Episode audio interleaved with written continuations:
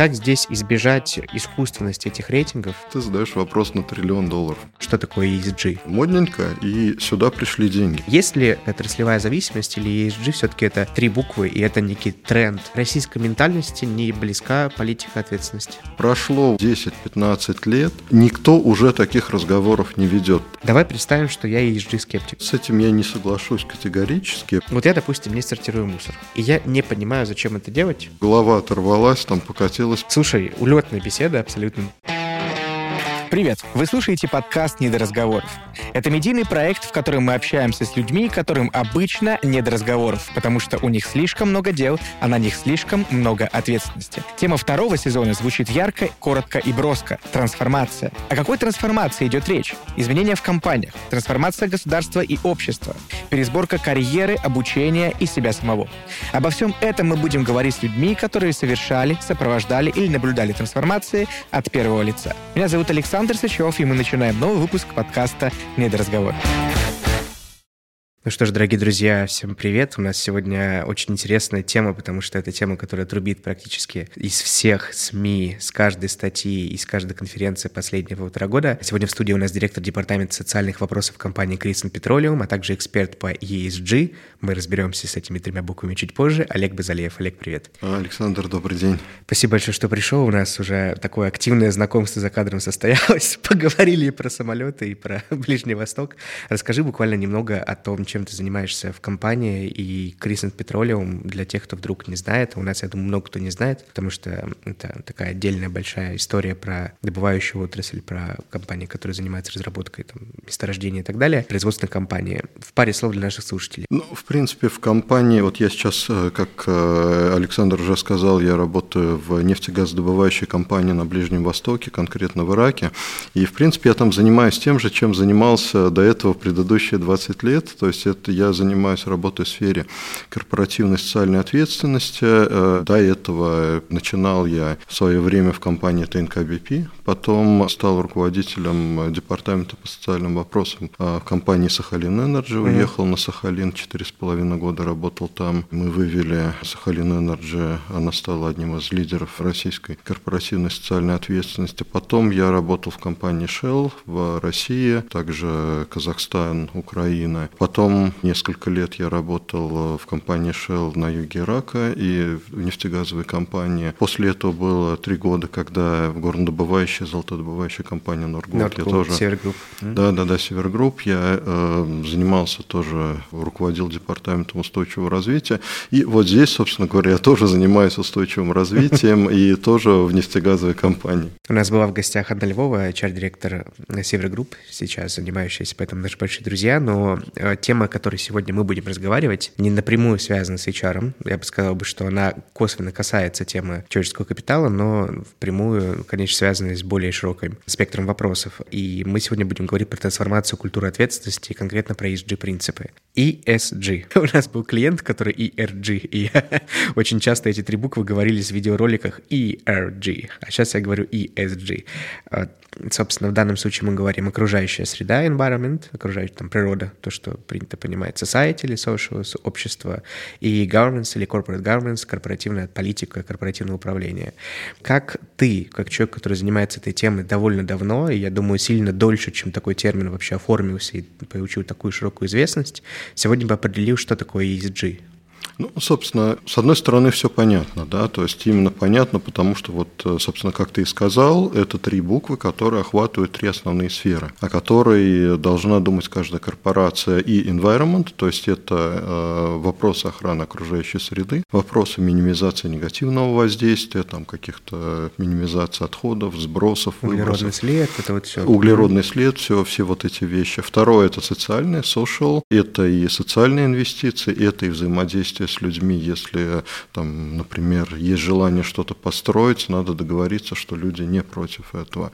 И governance – это корпоративное управление, именно подразумевается, что ответственное корпоративное управление – это вопрос о прозрачности, да, о том, что вот все, что компания делает, это прозрачно, этичности, то, что не нарушается закон, не нарушаются какие-то общие принципы. И, в принципе, хорошее управление в широком смысле – это в том числе и такие темы, как diversity, чтобы было справедливо справедливое представительство различного рода групп, различных людей в органах управления, чтобы эти органы управления тоже были сформированы этическим образом. И вот это вот все вместе, это вот та рамка, которая сейчас считается, что она должна быть в каждой более-менее крупной компании, потому что есть очень четкое представление, которое уже стало ну, такой вот нормой, стандартом, что любая крупная компания может оказывать влияние на среду, и поэтому вот по этим трем параметрам любую крупную компанию надо контролировать. В Кристин Petroleum ты возглавляешь департамент социальных вопросов. Да.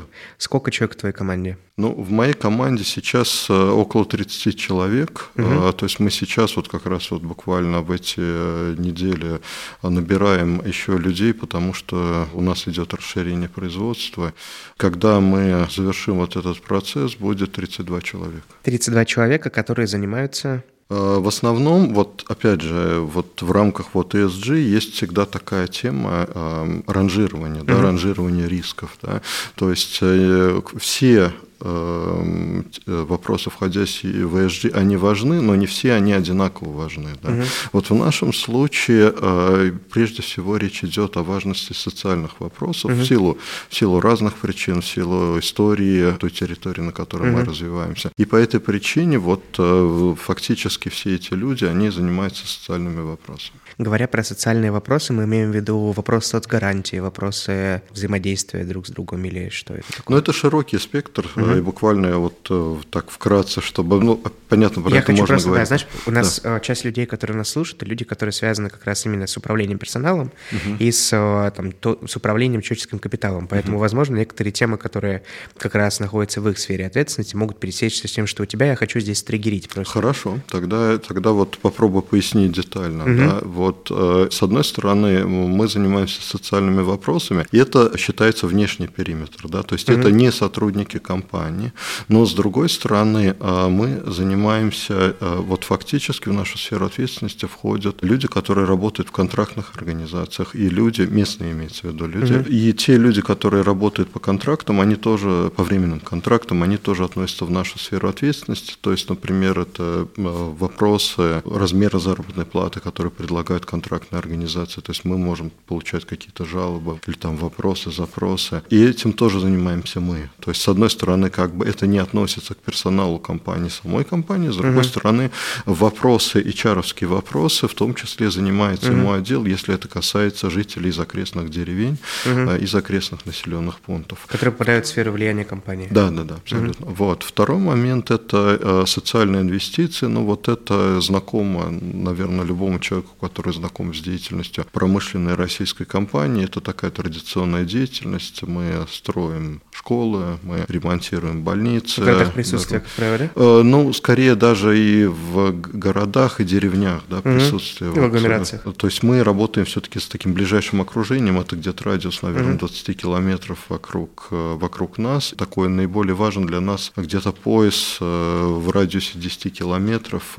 и это те деревни, с которыми мы работаем прямо, угу. прямо вот конкретно. Говоря про ESG, возвращаясь к этой теме именно, в принципе, самого термина, мне очень интересно понять, есть ли отрасли, для которых ESG более приоритетна сегодня? Ну, вот как мне лично субъективно кажется, первые, кто об этом говорят наиболее активно, наиболее рьяно, это все-таки промышленники. Это компании, которые по ряду причин могут быть уличены каким-то образом как раз в том самом неответственном отношении к окружающей среде, возможно, к тяжелым или сложным условиям труда, к определенным социальным рискам и так далее, и так далее. И почему-то именно для них это стало ну, актуальным. Есть ли вот эта некая отраслевая зависимость или ESG все-таки это три буквы, и это некий тренд, и это некий важный спектр вопросов, который вне зависимости от отрасли важен для корпорации сегодня? Без сомнения, это абсолютно правильно то, что ты сказал, то, что ESG это важно прежде всего вот для крупных промышленных корпораций. Угу.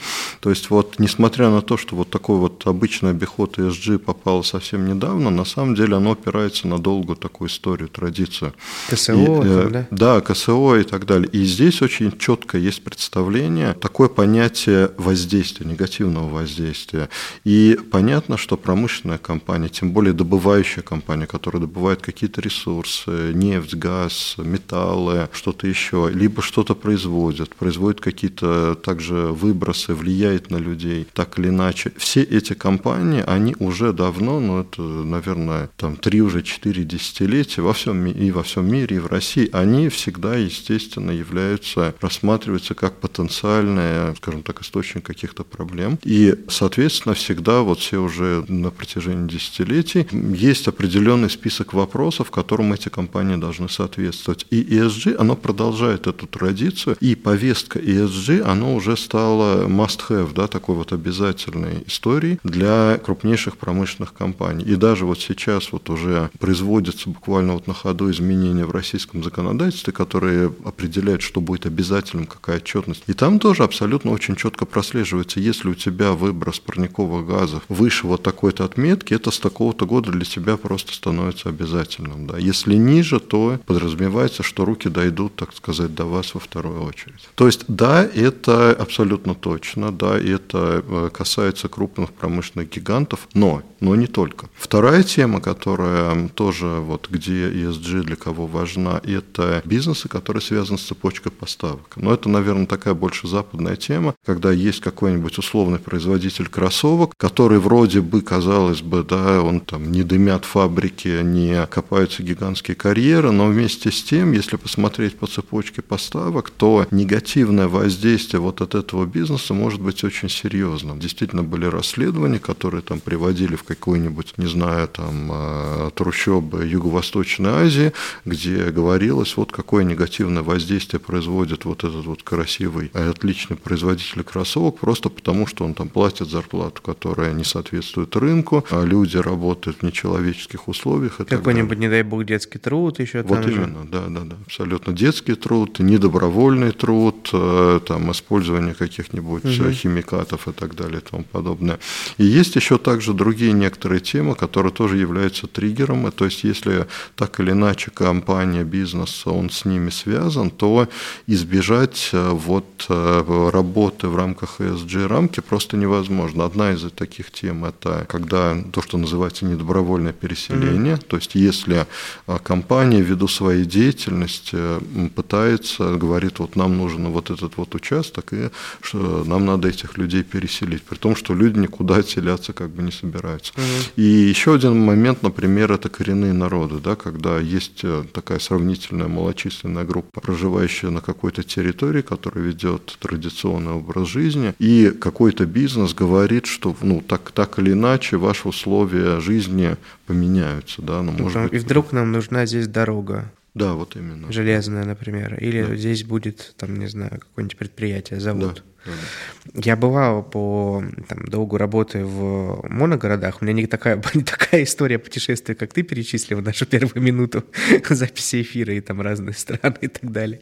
Но я побывал в, в том числе в городах, которые можно назвать либо моногородами, либо практически моногородами, когда одно, два или три предприятия обеспечивают ну, 90% всех рабочих мест в этих городах, а еще и инфраструктуру, которая там существует. Это, конечно, удивительное абсолютно ощущение, потому что ты чувствуешь, что здесь все подчинено корпорации корпорации. И это действительно, во-первых, с одной стороны, очень сильно становится ощутимым другое отношение людей к этой компании. Потому что, ну, компания относится как, по сути, как к власти, то есть как к государству, и государство меньше ставится в расчет, чем там компания и определенный функционер этой компании на местах. С другой стороны, конечно, какой-нибудь волчий билет, который можно получить, не дай бог, на, на работе, он, конечно, закрывает тебе вообще любые возможности. У меня был такой кейс, к сожалению, я слышал такую историю одну, когда там с одного предприятия предприятия был уволен человек, и он не смог найти гор- работу в этом городе вообще, потому что вся работа в этом городе — это работа в этой компании. Соответственно, всей семье пришлось уезжать из такого города. Это, конечно, прискорбно. В, этом, в, это, в этой связи, мне кажется, вот эта популяризация идеи ответственного вообще отношения и ответственности, в том числе социальной, перед людьми, она, конечно, крайне положительна. Но давай представим, что я ESG-скептик. А, я, в принципе, не могу сказать, что я скептик, но я умеренный скептик. То есть я очень осторожно отношусь к любой теме, которая сильно часто попадает на первые полосы любых газет там, или любых средств массовой информации. Я в этом смысле, вот знаешь, по кривой Гартнера, там, да, я, я позже. Я вот поздний последователь, отстающий. Я так подожду, пока все там набегаются, посмотрят, и, может быть, и как бы это меня лишает возможности, но, тем не менее, я как-то мягко к этому подхожу. Вот а, давай представим, что я к этому скептичен, и я попробую сейчас тебе сказать пару утверждений, которые, как мне кажется, могут быть в головах у людей, которые это слышат. Первый, Давай. И как-то можем попанировать мне. Или просто как-то отнестись. Вот первое утверждение звучит так. ESG и вообще декларация ответственной политики компании — это фикция, существующая только в отчетах. Нет, э, с этим, э, опять же, Тут смотри, какая ситуация. И да, и нет. С одной стороны, корпорации не только во время вот, действия ESG, но на протяжении десятилетий и до этого действительно занимались и занимаются и природоохранными мероприятиями, и социальными и так далее и тому подобное. Пишут про это в отчетах. Я бы так сказал, что вот опять же, если мы говорим там о крупных российских компаниях, никто просто не будет писать в отчетах то, что не подтверждено документально. Да, все это как бы там есть и так далее. Это просто наказуемо, я понял. Э, ну и наказуемо, mm-hmm. и репутационно наказуемо, mm-hmm. да, просто кто-то придет, скажет, э, вот это вообще э, не соответствует действительности. С другой стороны, да, опять же, сейчас, сейчас вот и как раз из-за вот хайпа, связанного с ESG, происходят какие-то вещи, которые вот, честно говоря, меня, например, удивляют, да, например? то есть я там присутствую в каких-то группах, там, в Фейсбуке, которые там пиарщики, там, маркетологи, и там появляются какие-то предложения, говорит, там, мы там создаем создадим там ESG-стратегию, там пиаровскую стратегию, там за два месяца, за три месяца выведем компанию в лидеры. Ну, то есть понятно, что так как возникла такая хайповая тема, возникло некое предложение людей, которые хотят, может быть, оседлать этот спрос, при этом это ну, в каком-то степени опасно, потому что это вообще нарушает те ценности, которые были в этой сфере. Да? Потому что если мы говорим о корпоративной социальной ответственности, ну, это, опять же, это некая, там, когда большие корпорации что-то делали для общества, и там были свои, опять же, там правила, да, что вот, ну, надо сначала сделать, потом уже говорить. И если вдруг возникает вот такая тема, что кто-то пытается вот на этом хайпе заработать, именно потому, что это, ну, там, люди не работали здесь, они не как-то воспринимают это близко к сердцу, да, просто это ниша. И люди думают, как вот нам в этой нише заработать. И здесь действительно могут возникать какие-то такие истории, которые потенциально могут вообще подорвать веру не только вот в ESG как таковой, но вообще вот в какую-то вот в то, что могут делать корпорации. Это первый момент. Второй момент, он связан с понятием гринвошинг, mm. и это ну, дословно это переводится как зеленый камуфляж или зеленая отмывка. И эта тема, она сейчас очень э, широко дискутируется в западных средствах массовой информации, в российских тоже. Она связана с тем, что очень часто, по мнению, скажем так, аналитиков, по мнению неправительственных организаций, корпорации, они говорят э, не соответствующую, в общем, такую вот информацию, которая не соответствует действительности действительности. Не в буквальном смысле, то есть не говорят чистую неправду, но, например, преувеличивают э, значимость ну, там каких-то мероприятий. То есть говорят, вот мы сделали это, это, это, от чего у читателя или у зрителя может сложиться представление, что вот э, какая-то проблема решена, хотя это, может быть, решит там одну десятую часть проблемы. И вот эта тема гринвошинга сейчас вот в западной прессе, если особенно сравнить с тем, что говорили на эту тему год назад. Эта тема гринвошинга, она прям вот очень популярна. И говорится, что вообще гринвошинг может убить вообще тему ESG, может подорвать доверие инвесторов, может подорвать доверие общества, потому что это вообще переворачивает всю вот эту хорошую историю с ESG с ног на голову. В России пока как бы вот такие опасения их меньше. Может быть, это связано с тем, что если мы говорим про Запад, то там уже триллионы долларов инвестированы ну, при помощи так называемого зеленого инвестирования. В России пока что речь идет о миллиардах. Но, тем не менее, так или иначе, тема гринвошинга, она так будет обсуждаться, будет дебатироваться. Где проходит вот та грань, которая отделяет э, хороший проект от э, плохого проекта. Э, и Сейчас... кто, и кто формирует критерии? Есть хорошие новости в том, что и в Евросоюзе, и в России на настоящий момент сформирована так называемая таксономия, то есть это правило, что есть хороший проект, что есть такой вот правильный проект, который достоин угу. того, чтобы называться соответствующим ESG-повестке. Другая проблема, что пока что вот нету деталей, вот, то есть не все до деталей прописано, с одной стороны, с другой стороны, пока еще только складывается практика, как вот это все применять. И вот это пока что такой вот, наверное, наибольший знак вопроса в этой сфере, угу. потому что уже дебаты, сомнения уже зародились, что-то сделано для того, чтобы упорядочить, но вот нельзя сказать, что проблема решена. То есть тема гринвошинга пока что присутствует, тема гринвошинга только становится все более и более серьезной, и пока, ну, скажем так, не видно, когда это закончится. Но чем больше там будет денег, тем, скорее всего, эта проблема будет актуальнее еще более, потому что это же все всегда завязано на объемах. Да, абсолютно верно. И, во-первых, да, во-вторых, э, чем больше компания будет получать зеленое финансирование, тем больше риск, что где-то кто-то окажется недобросовестным, и это нанесет какой-то такой удар. Да. Ну, это очень хорошо видно, например, на спорте, когда в спорт пришел, ну, в большой спорт пришел большие деньги, или когда в какой-то, особенно в отдельный спорт приходят большие деньги, ввиду его популяризации, очень сразу становится видно, как, например, то, что происходит в футболе. Да, все же понимают, что в футболе такие большие деньги, это не, не только потому, что футбол самый лучший в мире спорт, ну нет, естественно, это огромный сектор экономики, вот. А, окей, хорошо. Второй тезис, который мне здесь приходит в голову, он так звучит. А, российской ментальности не близка политика ответственности.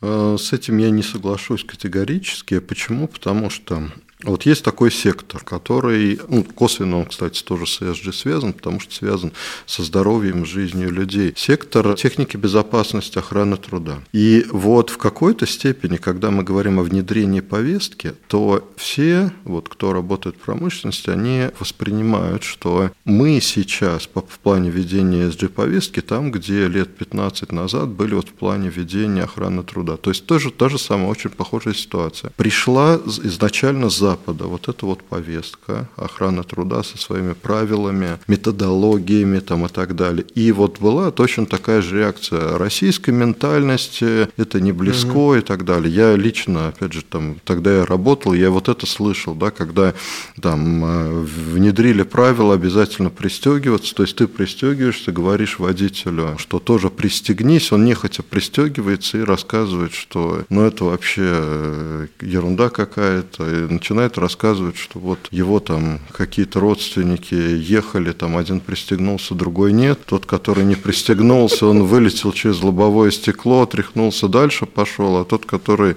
был пристегнут, у него голова оторвалась, там покатилась по дороге и так далее. Ну, то есть рассказываются какие-то истории, то есть какой-то мифология там и так далее. И все вот это под этим соусом, и это все не для российской ментальности, никогда вы нас, так сказать, не переучите. Прошло вот сколько там, 10 10-15 лет никто уже таких разговоров не ведет. Понятно, что э, есть проблемы и так далее, но никто вообще уже таких разговоров не ведет. И люди поняли, да, что вот это вот для эм, вашего же блага. Люди приучились, угу. и э, руководители их приучились, вот этот скептицизм ушел. Та же самая абсолютная ситуация с ESG, то же самое абсолютно универсальная повестка, которая абсолютно отзывается в сердце любого человека. Да, вызывает вызывает какой-то скептицизм. На этапе силу, внедрения, да. На этапе mm внедрения, потому что новая, где-то она действительно нуждается в какой-то вот такой тонкой настройке, но в целом тут ничего нет в этой повестке, чего вот ну, обычный человек, от чего он испытывал бы аллергию. Так что я бы сказал, что это вот пройдет время, да, и это... Более того, я так скажу, если мы говорим о букве «С», да, о социальной вот э, букве, то в России, это, скажем так, в каких-то моментах э, по социальным вопросам э, мы, мы, я имею в виду мы как страна, как общество и корпорации, они продвинулись, может быть, даже гораздо больше в силу определенных причин. Потому что сейчас, например, на Западе говорят о стейкхолдер капитализм, то есть о капитализме заинтересованных сторон. А, и там, например, говорят в том числе, что корпорации должны думать не только о тех, кого они оказывают какое-то негативное воздействие, но там должны думать шире про все местное сообщество. В то время как в России, ну, чисто в силу органических причин, это в какой-то степени уже происходит, ну, как да, ты говорил про моногорода, угу. да, то есть, но с другой стороны, опять-таки, любое явление имеет и положительную, и отрицательную сторону, то есть положительно то, что бизнес, промышленность, они оказывают э, влияние на развитие города, и отрицательное то, как ты говорил, зависимость, она порождает какие-то и негативные аспекты. Ну, как в юности любителю истории, мне это напоминает, честно говоря, феодальное общество чуть-чуть. Ну, капельку, как минимум, когда вот вся история с моногородами у меня вот только такую реакцию вызывает, к сожалению.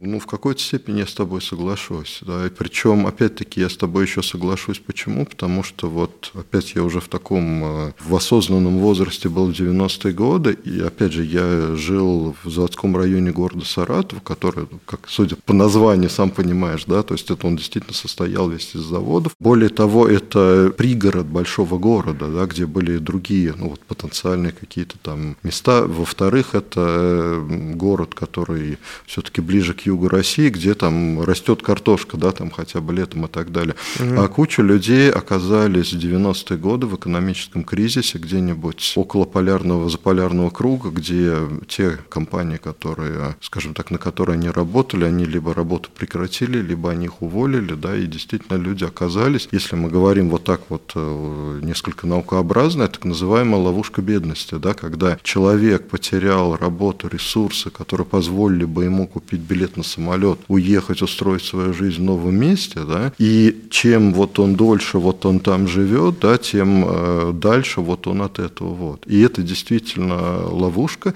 Более того, это не единичное явление, это явление, которое предопределило во многом то, почему пустеет Дальний Восток, почему уезжают люди, несмотря на то, что там создаются, сейчас вкладываются деньги там, в благоустройство городов, э, там, заработные платы, в социальную сферу, люди оттуда уезжают именно потому, что они боятся снова оказаться вот в этой ситуации, будучи зажатыми в углу, когда ты потерял ресурсы и все, да, ты больше ничего не можешь э, в этой ситуации сделать. Да, в этом смысле, если русский народ что-то понимает, так это то, что складывать деньги в один карман не самая лучшая идея. Это ведь тоже же частично про это на самом деле. А, хорошо, третье, последнее утверждение, и мой внутренний скептик успокоится. А, оно звучит так. ESG нужно корпорациям только для реализации более прибыльной стратегии, а не для корректировки ценностей или чего-то еще. Ну, то есть ESG — это про деньги. Сейчас модно говорить, что мы ответственные, поэтому мы это говорим. Сейчас модно считать углеродный след, поэтому мы это делаем. Будет завтра другое, мы сразу же это все уберем и будем заниматься чем-то другим.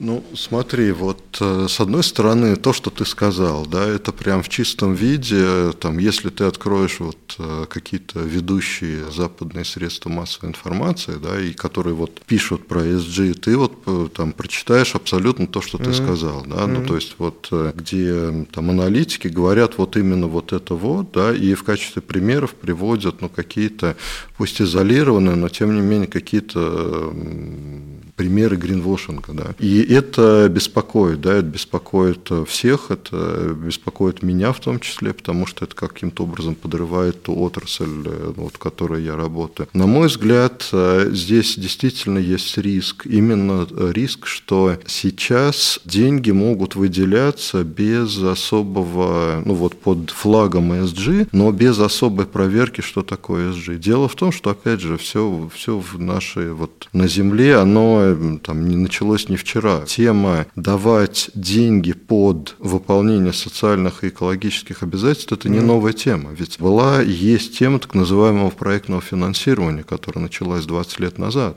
И я не один раз принимал участие в подготовке такого проектного финансирования, но там, грубо говоря, перед тем, как дать деньги, там э, где-то полтора года идет детальная, скажем так, работа, когда анализируется вообще, где компания будет работать, что она будет делать, возможные импакта, то есть воздействия. И после этого э, там, выкатывается перечень там, не рекомендаций, а требований, да, которые компания должна выполнить до того, как она вообще хотя бы заикнется о получении денег. То есть она это делает, она получает эти деньги, потом идет контроль, который заканчивается через три года после того, как этот проект закончен. То есть полтора года до того, как ты получил деньги, потом вот сколько там реализуется, строится проект, там 2-3 года ну, минимум, и после этого три года мониторинг, когда к тебе приезжают проверяющие, и они проверяют вообще как бы там, что думают люди и так далее. И это так называемое проектное финансирование, то же самое вот под вот этой вот самой рамкой ESG, которая ну, тогда еще не называлась.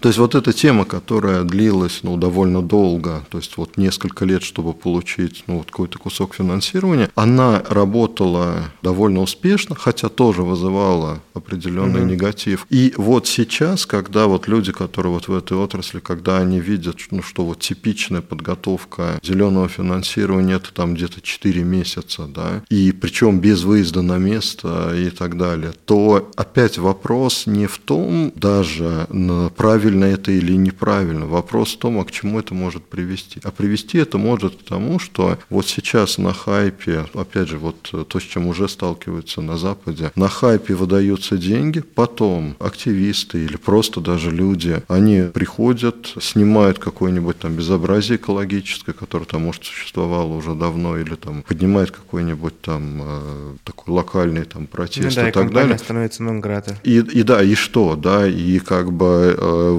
возникает очередной какой-то скандал, который вообще подрывает саму вот эту тему. То есть я бы наоборот сказал бы, вот опять же, вот э, хорошо или плохо, я всю жизнь работаю в крупном таком промышленном бизнесе. Угу.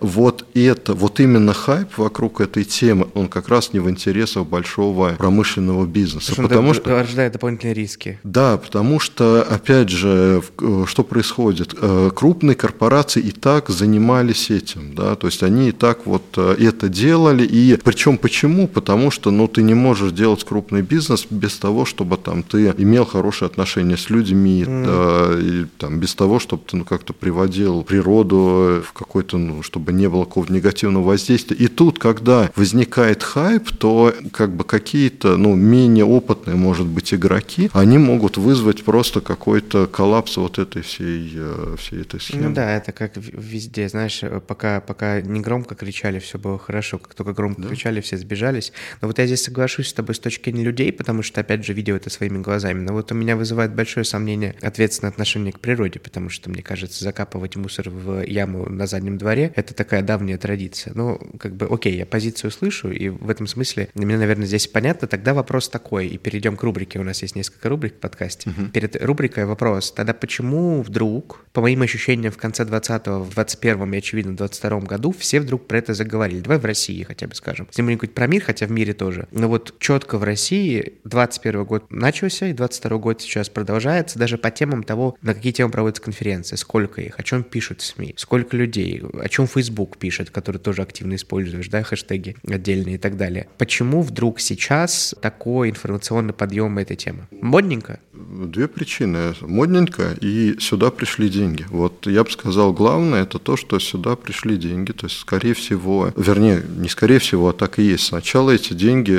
пришли на Западе. То есть там э, очень вот просто вот в разы год от года растет ESG э, финансирование, зеленое финансирование.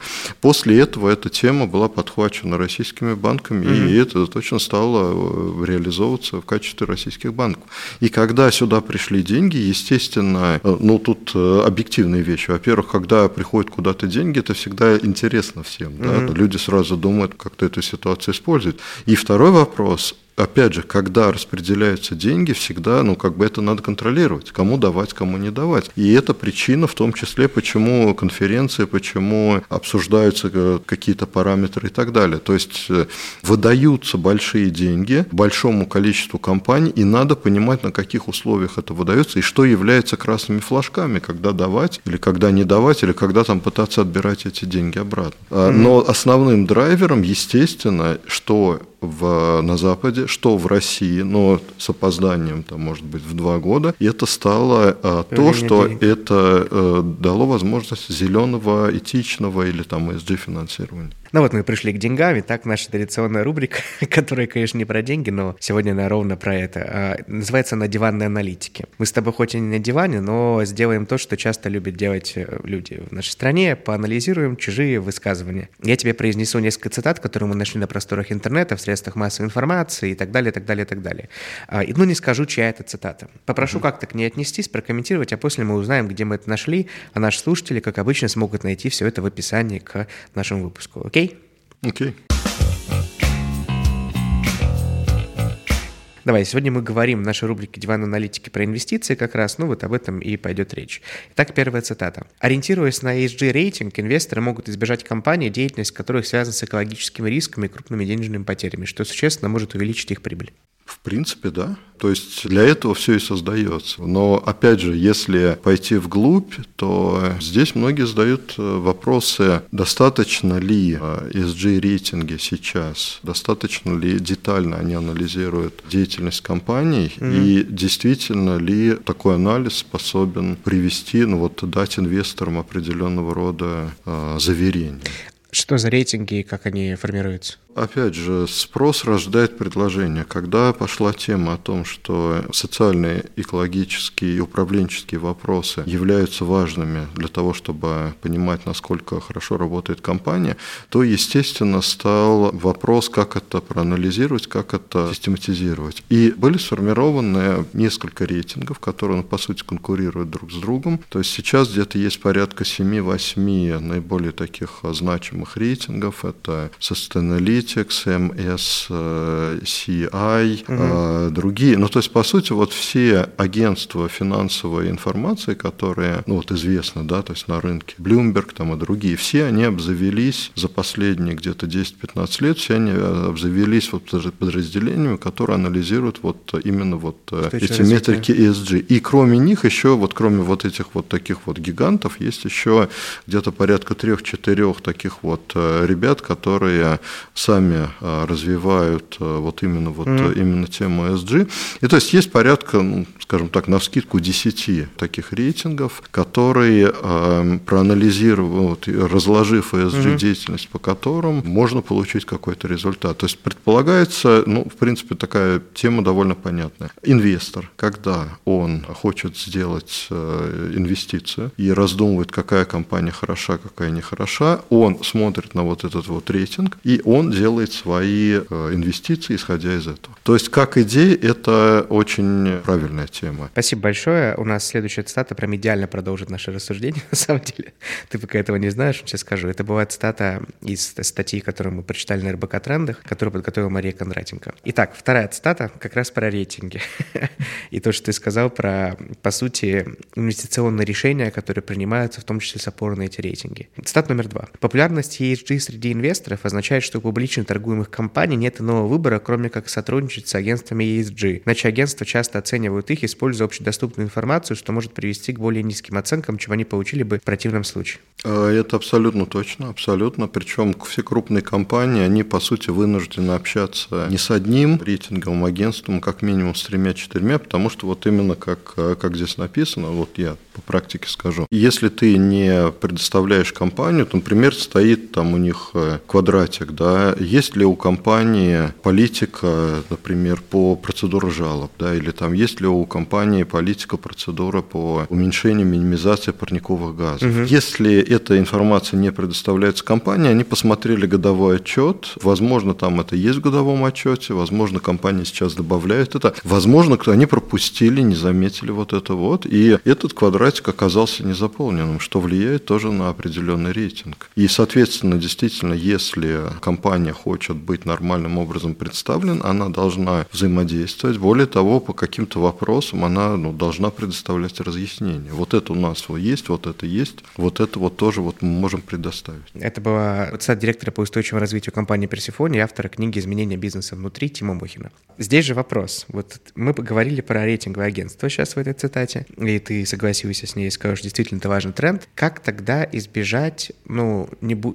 может быть, наивный вопрос, прости за него меня, но мы знаем, например, какую роль рейтинговое агентство, ну, наверное, недоподлинно знаем, но там что-то об этом слышали. Какую роль рейтинговые агентства сыграли в кризисе восьмого года, в ипотечном кризисе, что определенная, скажем так, не всегда достоверная оценка тех или иных активов и надежность тех или иных активов привела к росту, собственно, того пузыря, который там случился. Во многом за счет там массовой культуры мы это узнали, вот, но тем не менее. Вопрос. В ситуации, когда рейтинговое агентство оценивает тебя, и это влияет на твою инвест-привлекательность, ты очевидно определенным образом выстраиваешь определенные отношения с этим агентством. Как здесь избежать искусственности этих рейтингов и вот этой той самой моральной дилеммы, когда агентство не может оценить компанию чуть ниже, потому что ну, компания пойдет в другое агентство, и там получит свой рейтинг и так далее. Ведь это обоюдная страна, это всегда дорога с двумя полосами. Ты задаешь вопрос э, даже не на миллион долларов, да, потому что это рынок, в котором вертятся уже триллионы долларов, то есть ты задаешь вопрос на триллион долларов. Это действительно вопрос, который очень серьезно обсуждается, даже более того, я скажу.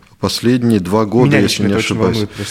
Вот тут где-то последние два года даже выходит так называемый, как называется, бюллетень, который выпускает одно из рейтинговых агентств, который называется Rate the Raters, да, который называется «Рейтингуем тех, кто рейтингует». В принципе, в чем заключаются основные проблемы? Основные проблемы заключаются в том, что пока еще систематизация вот этого всего, во-первых, не дошла до каких-то деталей, да, и в определенной степени рейтингуется наличие документов, да, но ни в коем случае не рейтингуется, действительно ли компания работает по этим документам, да, и уж тем более не э, вот сложно отследить, каков результат от того, что компания делает. Ну да, прозрачности, мне кажется, нет никакой абсолютно. Вот, то есть это первый момент. Вопрос номер два. Значит, что происходит? Так как рейтингов много, и действительно, и это прямо и в э, средствах массовой информации звучало, есть прям ну, конкретно приводилось с названиями компаний, когда одно уважаемое рейтинговое агентство оценивает эту компанию как топ-лидера. А какое? Мы можем, мне, конечно, называть. А я просто сейчас а, не, не скажу Окей. на скидку, ага. да, вот. То есть, э, как бы одно оценивает компанию как топ-лидера, другое оценивает эту же компанию как такого середнячка, третье оценивает эту компанию как э, вообще лузера, да. И у всех, ну, какая-то логика, какая-то методология есть. Но проблема в том, что методология у них разная, возможно, они брали какие-то разные там оценки и так далее. Другой пример, и здесь я могу... Это даже если не допускать э, в, в возможность конфликта интересов и а, какой-то да. пристрастности. То есть даже в этой ситуации проблема есть. Да, да, да. Вот еще один вопрос – это э, наличие квалифицированных кадров, потому что вот как раз вот в этом вот отчете, который упомянул от рейтингу и рейтингующих, там они опрашивали людей с другой стороны, вот тех, кто принимает инвестиционные решения, и очень многие говорили, что они говорили, вот мы инвесторы, у нас есть свои аналитики, которые там по 20 лет здесь работают. Мы знаем тех, кто анализирует в рейтинговых агентствах, в каких-то случаях это там вчерашние выпускники, и они очень часто берут разные данные, да, ну, mm-hmm. то есть это данные из годового отчета, тот из того-то, ну, то есть как бы вообще разные данные пляшут и так далее и тому mm-hmm. подобное.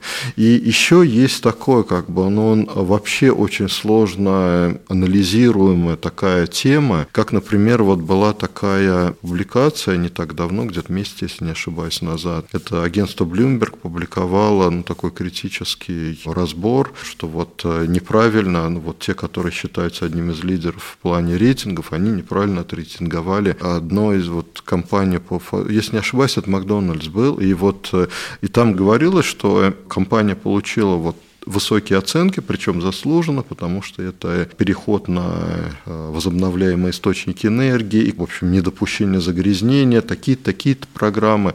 Но журналисты Блюмберга, они говорили, что так-то да, но сама компания, так как вот это фастфуд, и это вот совсем ну не то, да. И, правда, некоторые при этом говорили, тут тоже есть определенный конфликт интересов, потому что у этого же Блюмберга есть свое подразделение, которое тоже занимается вот такой вот э, оценкой ESG. И, но здесь, понимаешь, здесь вопрос, да, вот действительно, то есть вот вопрос можно задать к любой нефтегазовой, там, любой промышленной компании. Вот мы делаем это, это, это, это, это, да, то есть действительно мы там какой-то top performance, да, высшая там какая-то это. Но при этом, там, например, компания работает, э, углем занимается, да, и кто-то скажет, ну, ребят, ну, уголь, ну, это не экологичненько. Не экологичненько, да, и что получается, им снижать оценку из-за этого, если снижать снижать, то насколько. Да? Кто-то вообще скажет, да, этих, э, там, вот, если они занимаются какими-то вот такими, ну, вот, э, с точки зрения современной повестки, не очень хорошими темами, да они вообще здесь не должны быть. Ну да, тут вопрос еще следующий. А кто сказал, что это хорошая тема или нехорошая тема? То есть тут же тоже вопрос какой-то такой очень э, для меня лично, может быть, я, мы за кадром обсуждали, да, архаично воспитан, вот, но у меня какое-то такое ощущение кризиса восприятия того, что вообще ок, не ок. Ну, то есть, допустим, вот возьмем, давай на секундочку сейчас забудем про мир больших корпораций и вернемся на уровень бытовых привычек. Вот я, допустим, не сортирую мусор. И я не понимаю, зачем это делать, мне пока никто не объяснил. Вот все, что мне пока рассказывали, я сейчас, уважаемые слушатели, если задевает вас за какие-то ваши личные чувства, пожалуйста, меня простите, но воспользуюсь тем, что в нашей Конституции написано то, что у нас есть формально свобода слова, поэтому я говорю то, что реально считаю важным для себя. Вот, э, допустим, мне пока никто убедительно не объяснил, зачем это делать в текущих условиях, в текущей там модели утилизации мусора в нашей стране и так далее, и так далее, и так далее. Вот своих детей я этому учить, скорее всего, буду, когда они у меня появятся. Но вот в данный момент, пока у меня их нет, я предполагаю, что сам я этого, ну, не знаю, зачем мне это делать пока. Вот. А, опять же, при этом при всем, я когда нахожусь в Европе, я сортирую мусор там, потому что там, я однажды, я помню, как я выкинул общий пакет на мусорку в там одном в отеле в Италии, и ко мне после, через сутки подошла домоправительница и сказала, вы знаете, мне соседи сказали, что у мусорного там, собственно, бака остался пакет. Я предполагаю, что это ваш пакет, вы не могли бы, пожалуйста, так больше не делать, мне очень некомфортно. Я такой, боже, да, конечно. Я понимаю, что это некая культивируемая, некая общепринятая ценность, и как бы окей, то есть вот оно как это работает. Это все к чему? Потому что, на мой взгляд, есть какая-то критическая точка, adoption, да, распространения. В том числе это касается и норм экологического потребления, и норм, допустим, э, не знаю, и норм э, корпоративного поведения, да, того, как должны выстраиваться отношения внутри компании, должны ли быть diversity, не должно быть, должны ли быть э, определенные нормы, допустим, там, ненасильственного общения, какие отношения между руководителем и подчиненным, как при этом при всем там компания должна себя вести с окружающей природой и так далее. И огромная проблема, когда регламенты, нормы или там общественное порицание приходит раньше, чем вот эта критическая доля адопшена, потому что те люди, которые оказались в этом гэпе, когда я еще не вижу смысла, потому что это еще не повсеместно, но я уже порицаем за то, что я это не делаю, я вот себя начинаю чувствовать вот в этой группе сейчас, когда у меня все вокруг, все просто практически такие, как ты не сортируешь мусор? Думаю, ребят, ну, блин.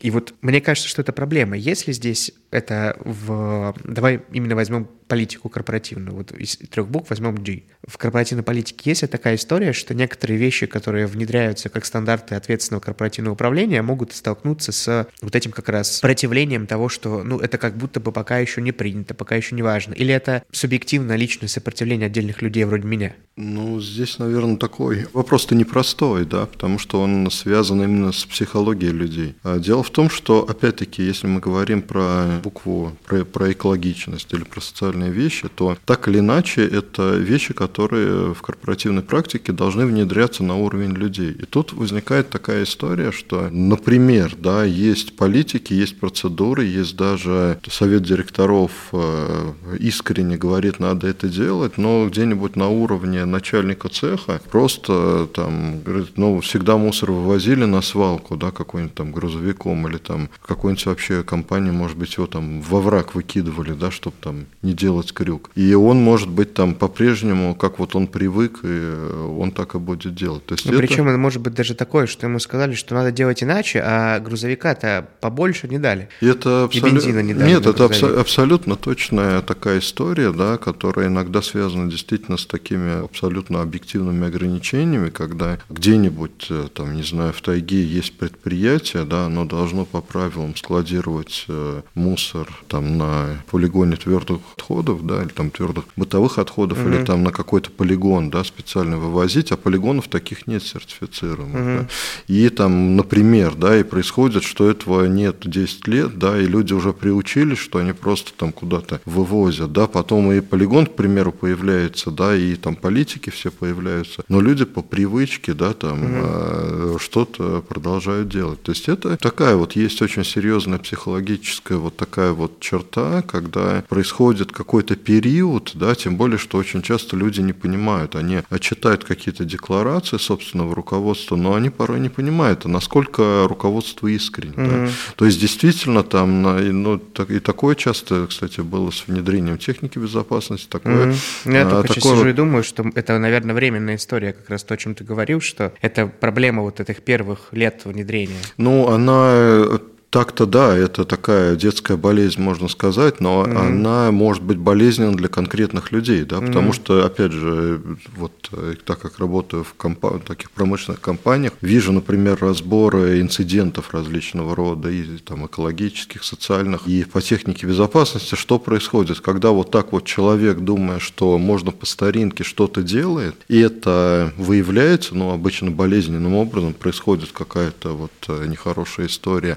И, да, и этот человек там его наказывает, да, причем вот все говорят, ну понятно, он просто не сориентировался, он думал, вот это все какое-то бла-бла-бла, а это уже давно не бла-бла-бла. Он думал, что, ну, главное там добыча чего-то там, а техника безопасности это ерунда. На самом деле ни для директора, ни для совета директоров это давно уже не ерунда. И то есть для них как бы как раз важнее вот это, да, именно потому что их личный перформанс, их личная эффективность оценивается во многом или там исключительно, исходя из количества, к примеру, несчастных случаев. Была цитата доктора философии, который исследует и пишет для исследовательского центра управления цепочками поставок Рона Гордона. Как раз вот мы э, такие интересные сегодня берем цитатки. Третья цитата звучит так. ESG — это не просто хорошее инвестирование. Это может быть основой для глобальной подотчетности. Опять же, да, но пока еще нет, да, mm-hmm. то есть э, в принципе в этом в этом стоит э, ну, как бы глобальная задача. Для этого все и задумывалось. Mm-hmm. Созданы для этого определенные предпосылки, как вот то, что мы говорили, таксономия, да. Mm-hmm. Но пока это еще не доведено вот до такого до такого уровня операционализации, чтобы это действительно было подотчетности. То есть есть действительно сейчас в мире несколько центров, где там разрабатываются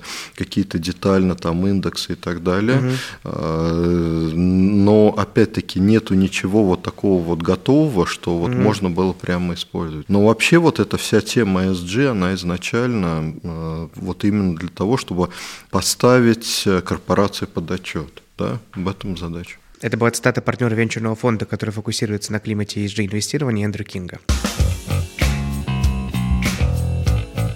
Вернемся к вопросу коммуникации, потому что мне кажется, что очень важно, кроме того, чтобы понимать, э, какие ценности лежат и принимать определенные нормативные документы на уровне компании, важно еще очень, и, и даже кроме того, чтобы это делать, потому что делать можно разными способами, можно обязать всех и поставить жесткий контроль, но и где-то, например, в производственной культуре только так и нужно, где-то, да, там с техникой безопасности я знаю, что это прям чисто такая красная модель управления в стиле либо так, либо штраф, либо уволен, там три штрафа увольняем. Но кажется, кажется, что, например, культуру ответственного отношения друг к другу, там, да, или каких-то вещей, связанных там с равностью гендеров, да, или чего-то еще, очень сложно внедрить из-под палки. Тут нужно, чтобы люди понимали, зачем это, как-то это разделяли, в идеале верили в это все, а то раз на раз, а жвачка это бросится на землю. Ну, или там не жвачка, а что-нибудь более кислотное или выделяющее какие-то токсичные отходы. Как вообще форми... ну, как формировать правильную, здоровую коммуникацию об этом? Как, может быть, ты у себя в компании или в других компаниях, в которых ты работал, выстраивал именно коммуникацию о том, какие политики внедряются в компании, для чего они нужны, и есть ли типовой набор проблем, с которыми обычно на этом этапе сталкиваются руководители, например, по взаимодействию там, с линейным персоналом. Ну, здесь, э, если мы говорим об ESG, и именно вот ESG в России, я бы здесь выделил несколько таких mm-hmm. проблем. Проблема номер один – это то, что вообще когда мы говорим вот про эту цепочку ESG, до этого КСО были цели устойчивого развития, а, социальные инвестиции, то есть есть много терминов, да, много mm-hmm. сменяющих друг друга концепций. И это вообще проблема не российская, я бы сказал, не преимущественно российская, так как эта тема тоже с Запада идет, и там есть вот эта вот тема, так называемая buzzwords, да, таких звонких таких вот слов. То есть одна тема сменяет другой. И это вызывает серьезные проблемы, вот, например, в России, когда приходит человек, говорит, вот у нас теперь тема ESG, да, он говорит, да, окей. А два года назад была цель устойчивого развития, говорит, ну, то есть, типа, тот, тот же пень, но вид сбоку, mm-hmm. да, там, вот. А до этого была... Ну, я уверен, так многие к этому относятся. Вот, вот именно, да, mm-hmm. что, как бы, ну, это, опять же, да, когда мы говорим о промышленных компаниях, кто там работает, люди с техническим складом ума, mm-hmm. да. Вот вентиль, он вчера-то назывался, вентилем он назывался, и 10 лет назад он вентилем и назывался. И крутится и, он в одну сторону. И крутится в одну сторону. Годы. А если его переименовывать, ну, то есть восприятие такое, если переименовывать его каждые два или три года, да, да, то что это такое? То есть как бы это уже немножечко подрывает вот такую вот э, серьезность вот этого. То есть что... еще, мне кажется, культурный гэп есть, потому что те, кто говорят про ESG, это, как правило, управленцы, управленцы высшего уровня, там, совета директоров, там, акционеров и так далее, а, ну, обычным работягам это может быть супер непонятно, потому что это люди в дорогих костюмах, опять же, они с, с там, не знаю, нефтяными пятнами на лице. Ну, и, и это тоже, да. И вот еще следующий момент, о котором я... И, кстати, вот мы тему-то затронули э, вот до, нашей, до начала наш, нашего mm-hmm. вот разговора в эфире.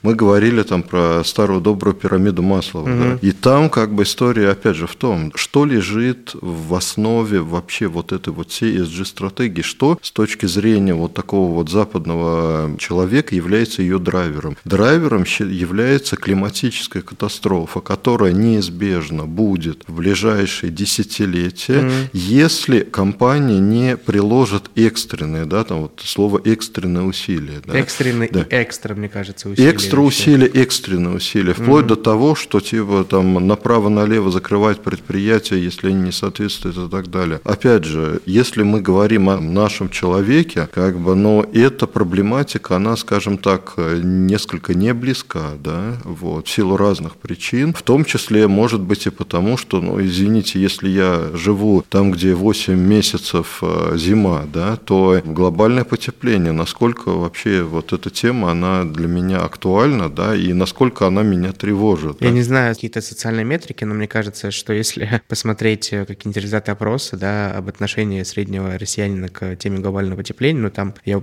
уверен, цифры близкие к 90 будут в стиле типа какая-то хрень, которая непонятно кем придумана. Ну, ну вот если мы посмотрим, опять же, да, да, вот буквально несколько дней назад это был некий там глобальный какой-то вот опрос. В целом в мире где-то порядка 70% людей, они, а, скажем так, беспокоятся об этом. Но опять же, здесь вопрос, в где мире, проводилось. В каком? Да, в каком вот, мире? Там, опять же, там много стран, там довольно представительная выборка, но вот что что-то по мне... Китаю, что по Индии, вот что опять, по Африке. Опять же, да, я поездил по многим странам, вот у меня все-таки такое ощущение, что вот та вот эта выборка была все-таки в основном там там а, США, Западная стран, Европа, страны, да, да. да, где действительно там ну, 99% ну, людей там действительно переживают на эту тему и так далее. Если мы говорим про Россию, если ты придешь вот и начнешь вот им, именно с этого, с климатической катастрофы, и опять же, тут же еще другой момент есть. Это вообще, вот если это некое такое понятие времени, темпоральности, извините, говорить о том, что будет через э, там, в 2100 году или там 2050 2010 году. Да тут у нас э, не очень понятно, что будет через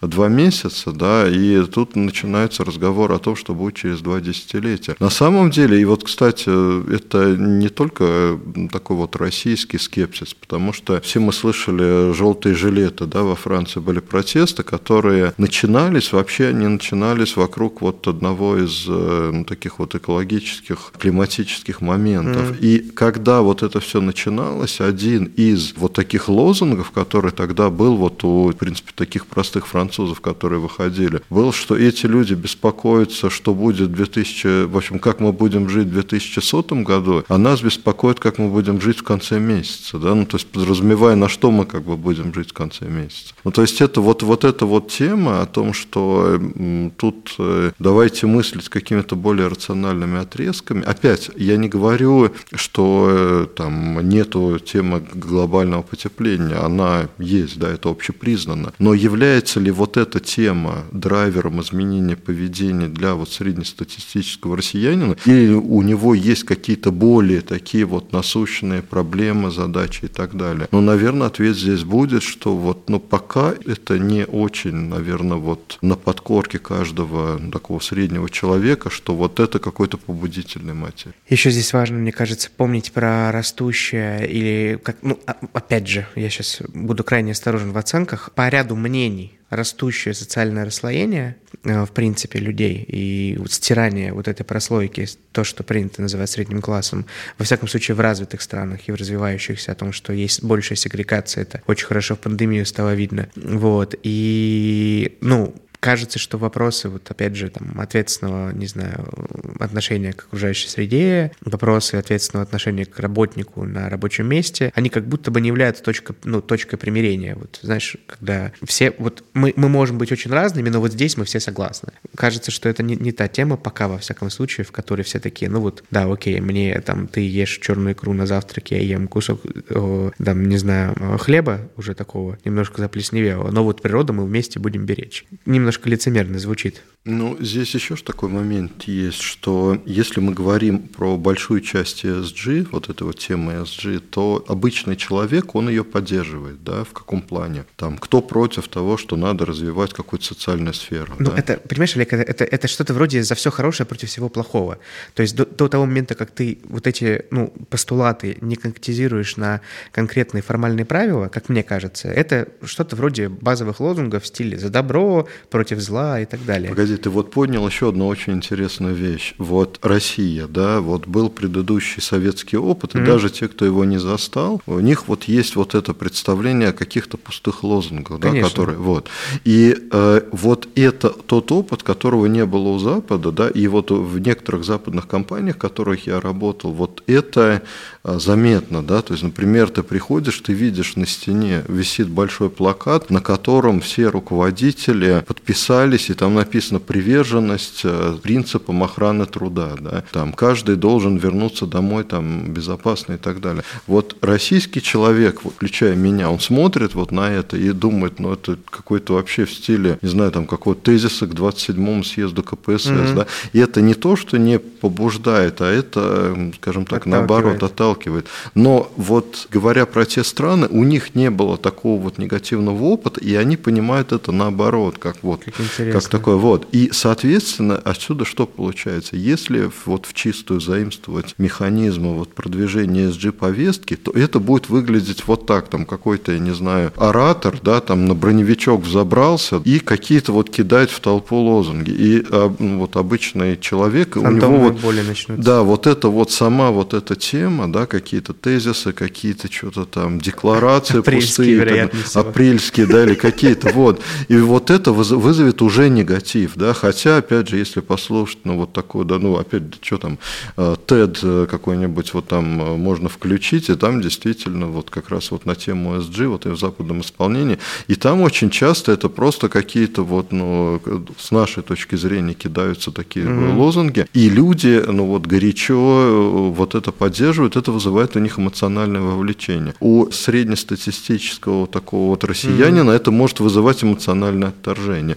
И вот эту вот разницу ее тоже надо учитывать. Так все-таки, если вернуться к инструментам коммуникации, что с твоей точки зрения эффективно сейчас внутри компании? Мы поговорили о проблемах, угу. а вот все-таки о том, что можно использовать или как коммуницировать вот эти ценности. Ну, э, тут надо просто, что называется, идти, как говорится, на землю, да, и приземлять. Приземлять вот угу. это все, то есть, ну, как бы говорить, что конкретно имеется в виду. А давай приземлим, давай прям приземлим конкретно все по трем этим направлениям, да, по governance, по social и по environment, э, какие конкретно тезисы могли бы быть, вот я представитель, не знаю, какого-нибудь супер понятного направления на Земле, не знаю, кто работник цеха или кто-то еще. Ну вот, смотри, ты мне говорил, опять же, вот э, первый, и опять, ну надо, наверное, иметь в виду те вопросы, которые будут, вот тот скептик, да, которого ты включал, угу. да, потому что, ну, стопроцентно такой человек будет, да, как минимум, который задаст эти вопросы. Ну, да, там будет первый вопрос, нахрена? Во, во, во. Первый вопрос, нахрена, да, вот. И, соответственно, там ответ, да, что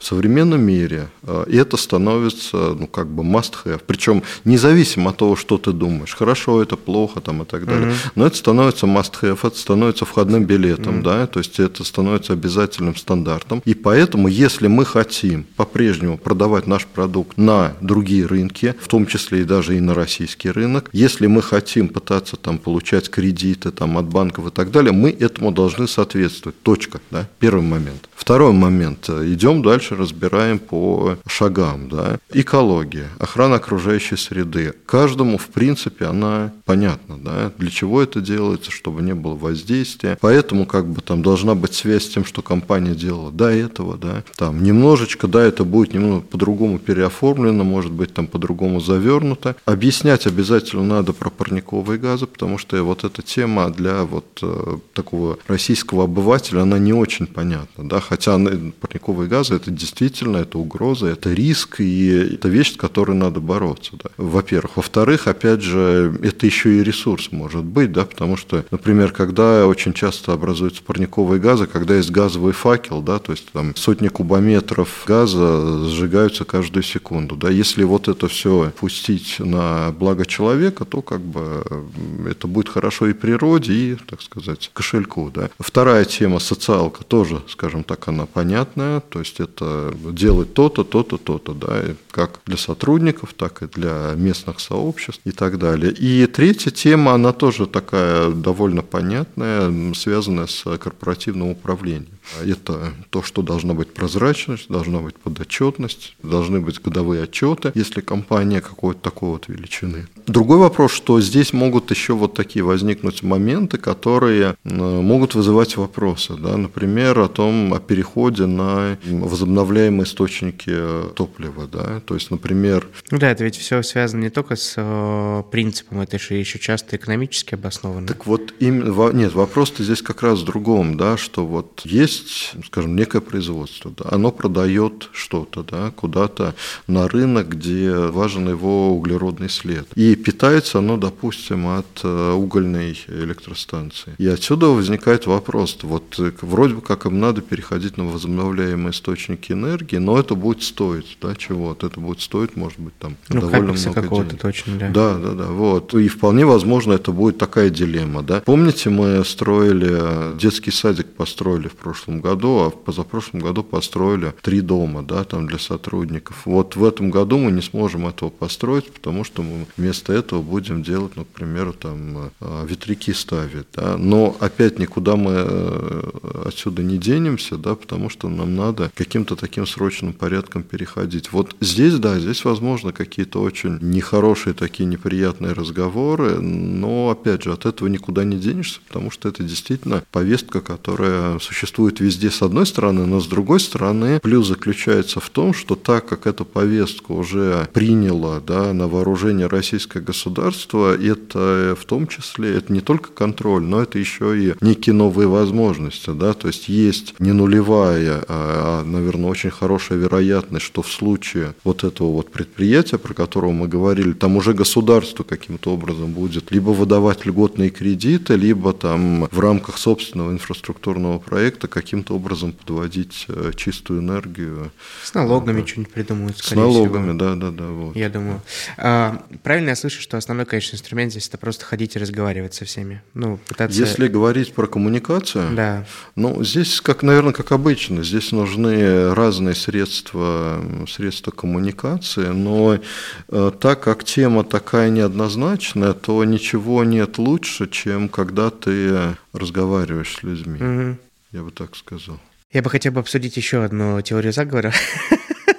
я сегодня ставил себя в позицию скептика, тоже, знаешь, я, я не готовился, именно вот, ну, этот тезис не готовил к сегодняшнему разговору, но так вышло, что у меня на прошлом деле был там завтрак с одной моей знакомой, она занимает э, позицию руководителя корпоративного университета в крупном телекоме в российском, то есть не будем конкретизировать, но как бы вот. Соответственно, мы обсуждали в том числе разные темы, и очевидно, что сегодня компании больше внимания уделяют в том числе в сфере обучения тематиками ESG, потому что топ-менеджменту необходимо набрать вокабуляр, необходимо понять, как это все устроено, поучиться, посмотреть лучшие практики в компании с рынка и так далее. Тем более там у телекома есть тоже где что почистить, потому что куча ресурсов, и опять же в цепочке поставок, как ты приводил пример, и плюс работать с сотрудниками, это все ценно. Мы заговорили, и вот я впервые услышал от другого человека эту концепцию, хотел с тобой обсудить. Вот сейчас захотел, прям в процессе дописал этот вопрос. Мне вот моя знакомая привела такой тезис, что в целом то, что происходит сегодня с изменением немножко вот этой классической, ну, я бы не хотел говорить слово эксплуатационной модели, но потребительской модели к ресурсам, к, причем как человеческим, так и природным и так далее, на культуру такой большей ответственности связано во многом с трансфером поколений. И с трансфером капитала от э, людей, которые, собственно, этот капитал сформировали за последние там 70-80 лет, потому что в целом, ну, как бы мы понимаем, что почти все крупнейшие корпорации, которые сегодня возглавляют там те или рейтинги, это компании, которые созданы за последние 100-150 лет. Ну, кроме там, наверное, банков, которые чуть дольше существуют. В остальном, как бы это во многом технологического технологического развития, это, конечно, компании, которые вот там 100-150 лет, они все были созданы как-то так или иначе. И есть там 2-3 поколения, которые этот капитал, собственно, сформировало. И сегодня, так как новое поколение, которое сегодня начинает этими капиталами и потенциально будет скоро управлять, ну, по сути, это дети вот, собственно, вот этих. Я не хочу говорить про такой, знаешь, прям теорию каких-то тайных обществ.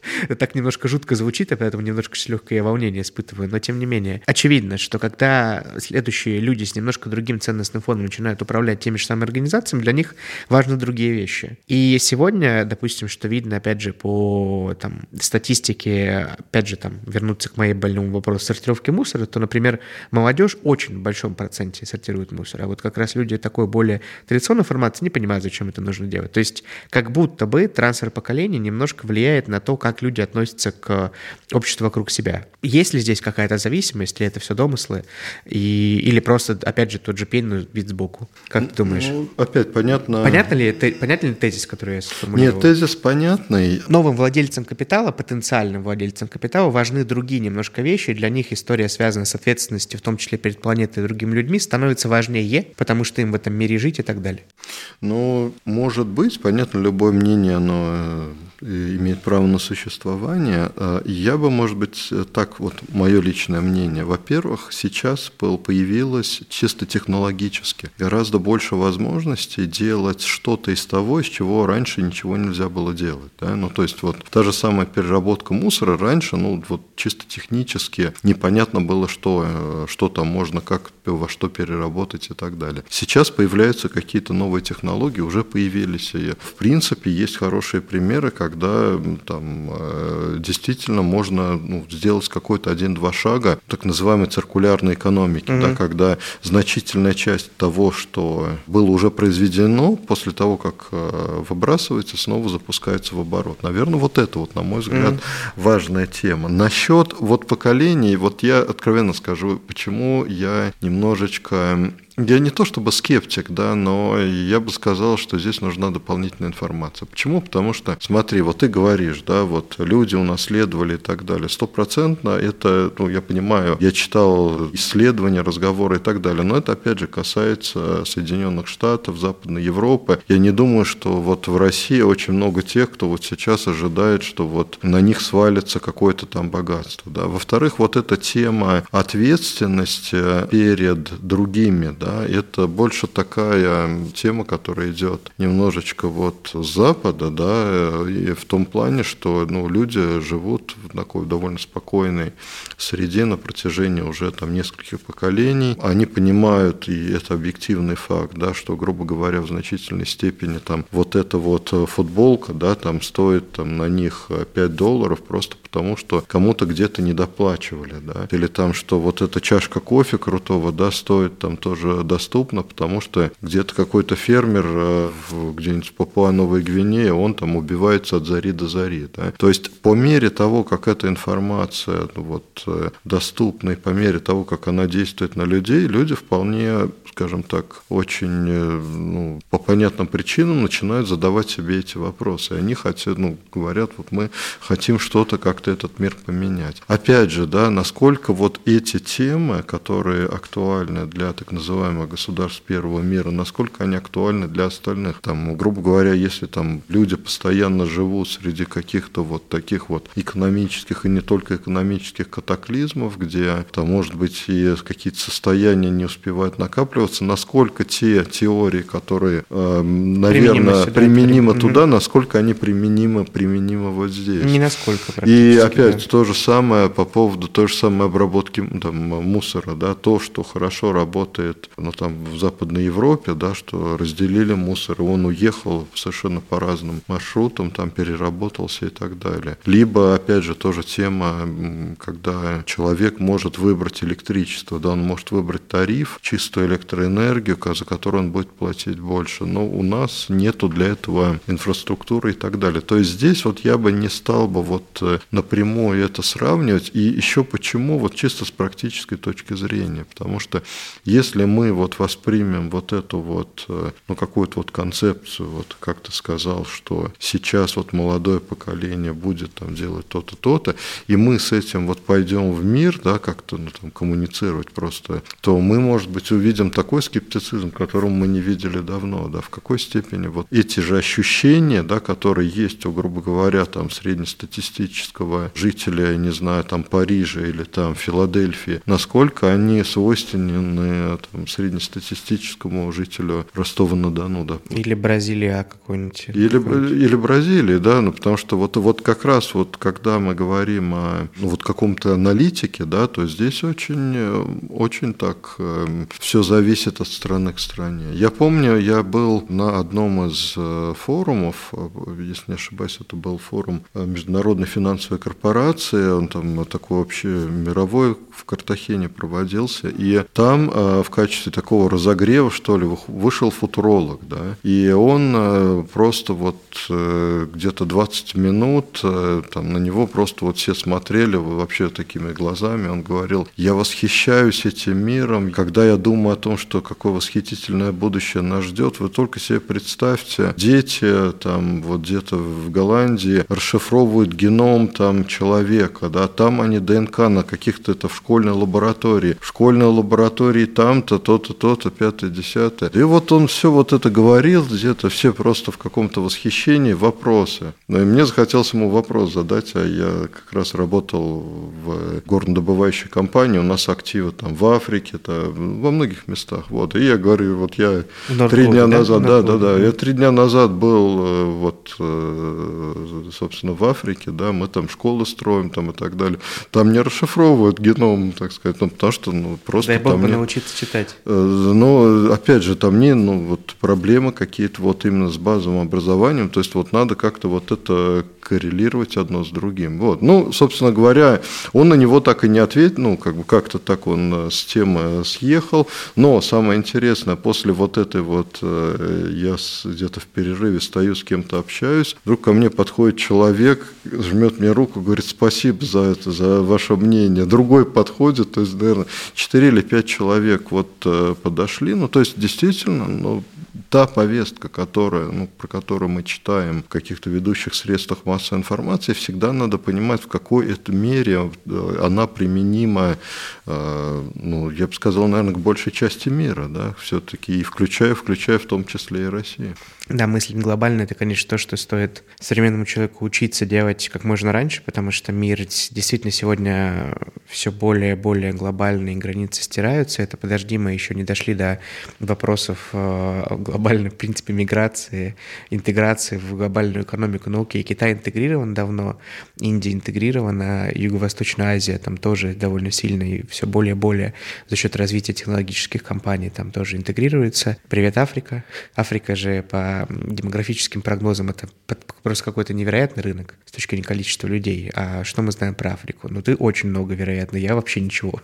То есть вот, и, в принципе, скорее средний наш слушатель примерно как я, который мало что понимает про другие регионы. Это, конечно, крайне интересно. Слушай, э, улетная беседа, абсолютно мне дико интересно. К сожалению, есть тайминг определенно, поэтому, если позволишь, я бы задал бы последний вопрос, и мы будем э, переходить к финалу. Вопрос звучит так. Э, вот для максимальных снобов, для вроде меня, вот, для людей, которые на самом деле хотят супер конкретных примеров, э, можешь просто вот формате даже перечисления, мы попробуем поискать какую-то информацию на эту тему, или, может быть, там опубликуем что-то в описании к выпуску. Два-три кейса, которые есть на, ну, давай на постсоветском пространстве, не только в России, а просто на постсоветском пространстве, когда компании крайне успешно, может быть, внедряли что-то в рамках ESG или просто активно об этом говорили. Может быть, компании, в которых точно стоит посмотреть какие-то хорошие практики или что-то ты знаешь, у кого где-то что-то очень хорошо получилось. Вот какие-то примеры можешь привести? Ну, опять же, здесь э, не надо там, далеко ходить. Угу. На самом деле, опять же, традиционно так пошло. Все-таки ну, в России, я бы сказал, бы, особенно по части буквы «С», угу. очень сильные ESG-практики, угу. да, в, в целом сильные ESG-практики. Причем это, опять же, началось еще до там, вот этих принципов угу. ESG, КСО. Это началось ну, просто потому, вот таким естественным путем.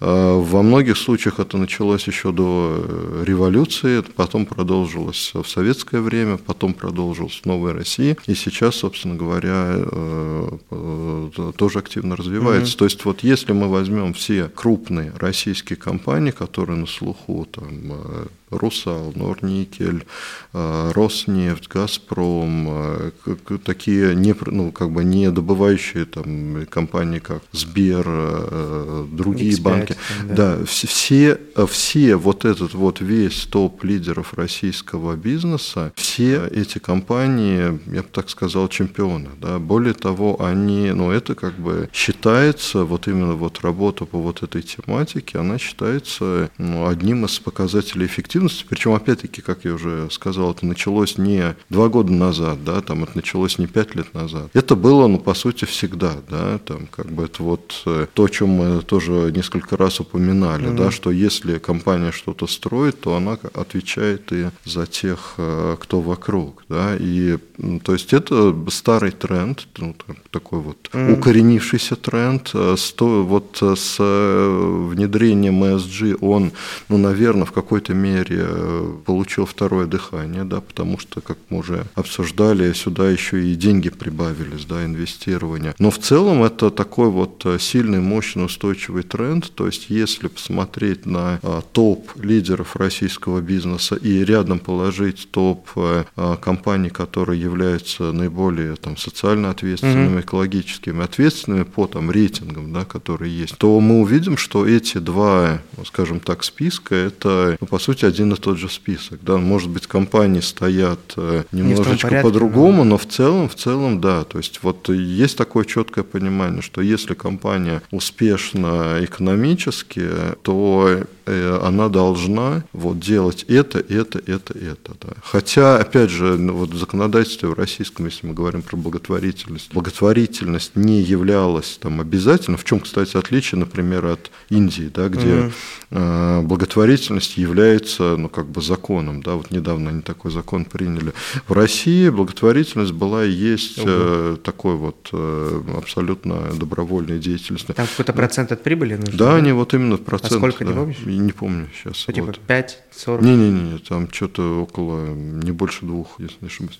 Вот, и э, опять же, несмотря на то, что в России это всегда было, там, остается добровольным, всегда как бы было такое понимание, что не может быть вот крупной компании без вот такого вот, вот, или... да, да, да, без вот какой-то вот деятельности. То есть это просто, ну, был ну, некое такое, как сказать, обычное право, да, то есть вот что вот должно быть вот так, да. То есть, в принципе, это такая очень хорошая тенденция, то, что российский бизнес, он э, очень так хорошо в эту ESG-повестку Круто. вписал. Ну, я думаю, что пройдет годик-другой, все люди поучат, подучатся и подвыравнивают с точки зрения терминов определений, и опять же, ну, это же очень важно, на каком языке ты говоришь, потому что язык формирует в том числе и там некий ценностный пласт, да, там устойчивое развитие, одно, одно слово, одна фраза, там ESG-повестка, немножко другой смысловой ряд, uh-huh. который может даже вызывать некое противление, потому что какие-то снова иностранные буквы придумали, что-то там еще, да. Ну, то есть КСО, привет, совок, да, и там снова Советский Союз и так далее. Я говорю просто про то, как может восприниматься это все. И это тоже важно понимать, потому что, мне кажется, это выравнивание, которое будет происходить, скорее всего,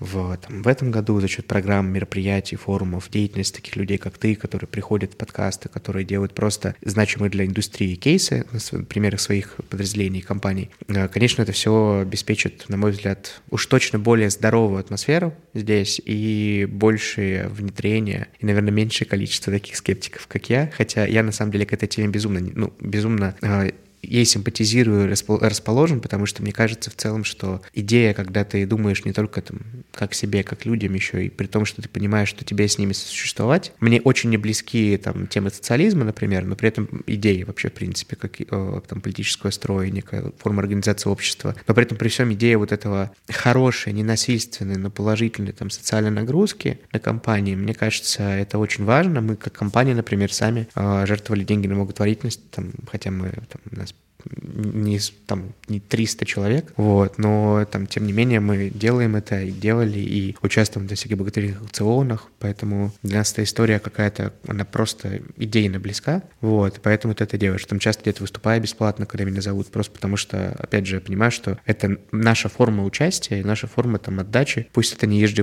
там потому что это немножко другое, но это вот идея именно влияния бизнеса на, в том числе, общество и на людей, которые от него зависят.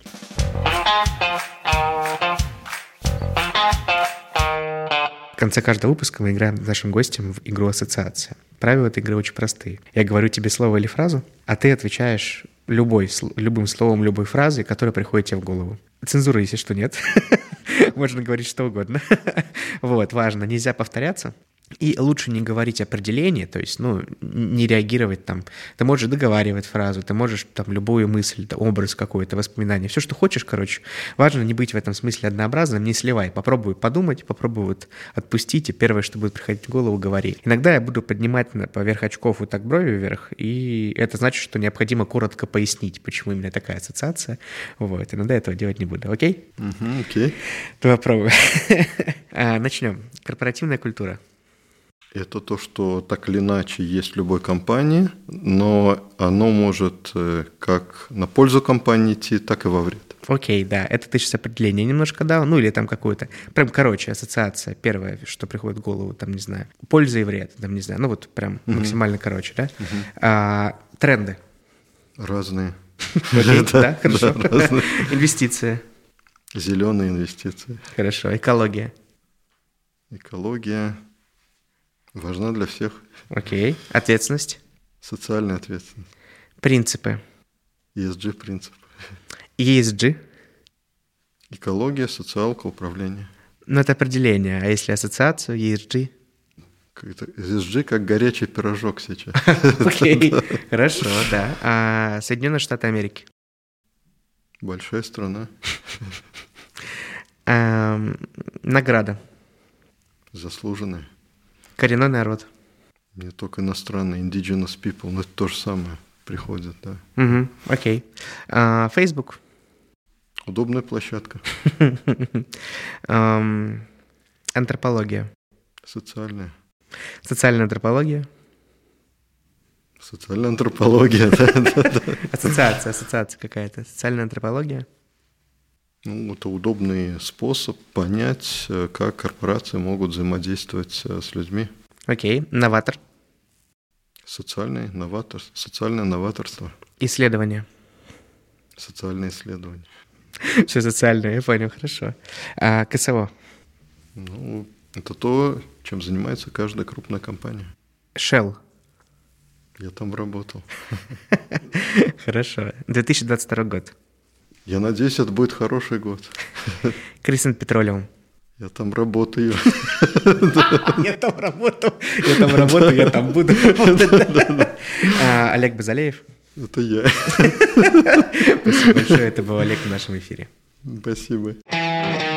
Ох, ну что ж, друзья, классная беседа получилась. Олег — человек с потрясающим опытом, который вы в полной мере, я уверен, ощутили сегодня. И столько межкультурных коммуникаций, столько опыта и понимания изнутри, как работают промышленные компании. Я в большом восторге. Мы уже договорились, если вдруг я полечу куда-то на Ближний Восток, теперь я знаю, кто будет моим проводником. А, что лично я вынес для себя сегодня, так это то, что мир будущего, а если быть точным, ближайшего будущего, я боюсь, что мы сильно удивимся, как скоро настанет это самое будущее, заставит нас честно ответить на вопросы, которые долгое время откладывались. И все-таки сделать ту самую домашнюю работу, которую так не хотелось сделать. Что с природой, что с социальным неравенством, что с гендерным различием, что с отличиями культур и так далее. И вот в этом уроке отсидеться на задней партии или прочитать краткое содержание, похоже, не получится. Планета Социаловна просто не простит этого. И вот это крайне интересно, потому что ответов нет ни у кого. Это был подкаст «Не до разговоров». Вот с такими вопросами я хочу оставить вас сегодня. Услышимся.